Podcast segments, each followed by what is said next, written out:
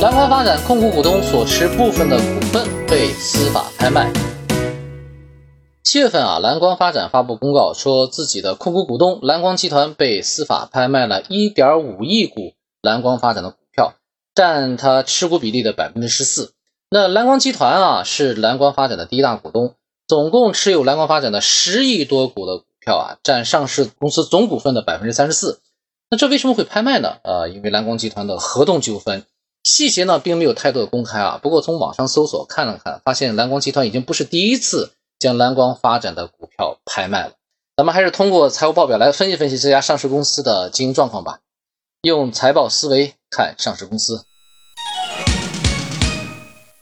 首先，我们看看它的收入情况啊，收入确实出现了一个断崖式的下跌。那怎么叫断崖式的？你看它的二零二零年啊，它的收入是四百二十九亿，到了二零二一年突然间变成了二百零一亿，整个是拦腰砍啊，拦腰砍价。你看这二百零一亿是个什么概念啊？它的五年五六年以前啊，二零一六年的时候，它的收入是二百一十三亿，也就是说它现在这个收入跌到了连五六年以前的收入都还没有了，真的是一个断崖式的下跌啊。那么在断崖式下跌的同时呢，我发现了一个现象，就是它的费用呢却在大幅度的提升了。你看，呃，比如说你收入本身在下降，理论上讲，你的各种规模啊，各种这个情况呢，理论上都是在减少的啊。但是呢，它的费用不降反升，从上一年的三十一亿的费用，四项费用啊，变成了二零二一年的四十九点九亿，也就是五十亿了。哎，增长了幅度是相当大的啊。它的这个费用的占比啊，是在收入的百分之二十四，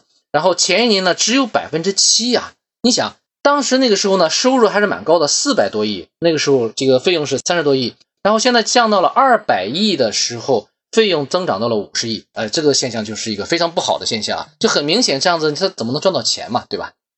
另外我们看看它的毛利啊，毛利就是首度出现了负数。也就是说，前几年啊，虽然经营情况怎样，我们不去做更多的评价，但是它的毛利情况都是在百分之二十几的。它也是一个房地产的一个销售啊，百分之二十几的毛利其实并不是特别高的啊，相对来说并不是特别高的。但是到了二零二一年的时候，就是一个比较大的亏损了。净利润也是一样，净利润它在前几年也是百分之十左右啊，就最高的时候百分之十，但是到了二零二一年的时候，突然间巨额亏损，亏损了百分之七十一，而且呢，亏损的这个额度。基本上是过去五年的总和都没有那么多，为什么呢？它亏损了一百四十三亿，而前几年呢，比如二零二零年是三十四亿，二零一九年是四十一亿，前面这几年五年加起来，我算了算，一百二十亿差不多啊。那它一把就亏掉了一百四十亿，也就是把前面五年所积累的这个利润全部都亏掉了。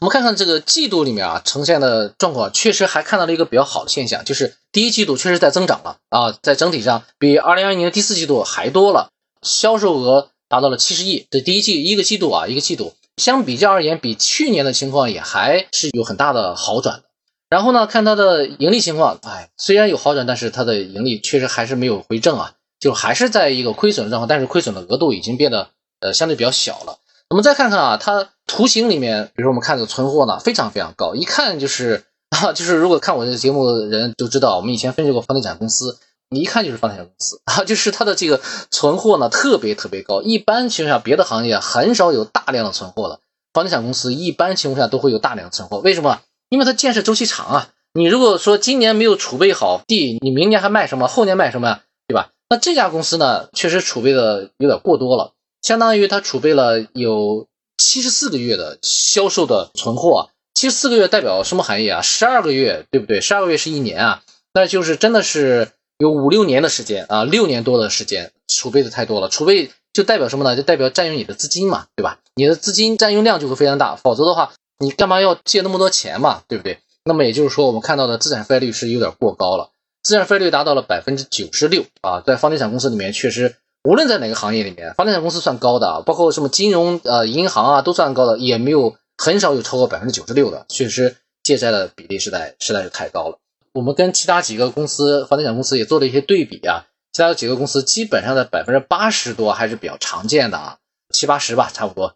但是百分之九十六确实是太高了。呃，我们做一个小总结啊，就是尽量扭转啊这个收入下滑啊，加快这个房地产的周转啊，销售，哪怕是可能有些。上市公司可能也会在做一些房地产的促销啊等等这个活动，加快销售。你只要把这个钱收回来了，基本上你就可以解决好大的问题啊！而且你销售额增大了，很有可能就会变成让这个利润能够尽快的回正，不要让这个费用太高了，费用太高了，其实很难去赚到钱嘛，对吧？另外就是尽快改善一下这个负债的情况。其实改善负债的情况，也最好的方式就是从市场上把钱拿回来，从你的客户这边把钱拿回来，你就可以把这个销售额做好了，做销售额做好了，你的现金就多了，多了以后你就可以把这个负债还上。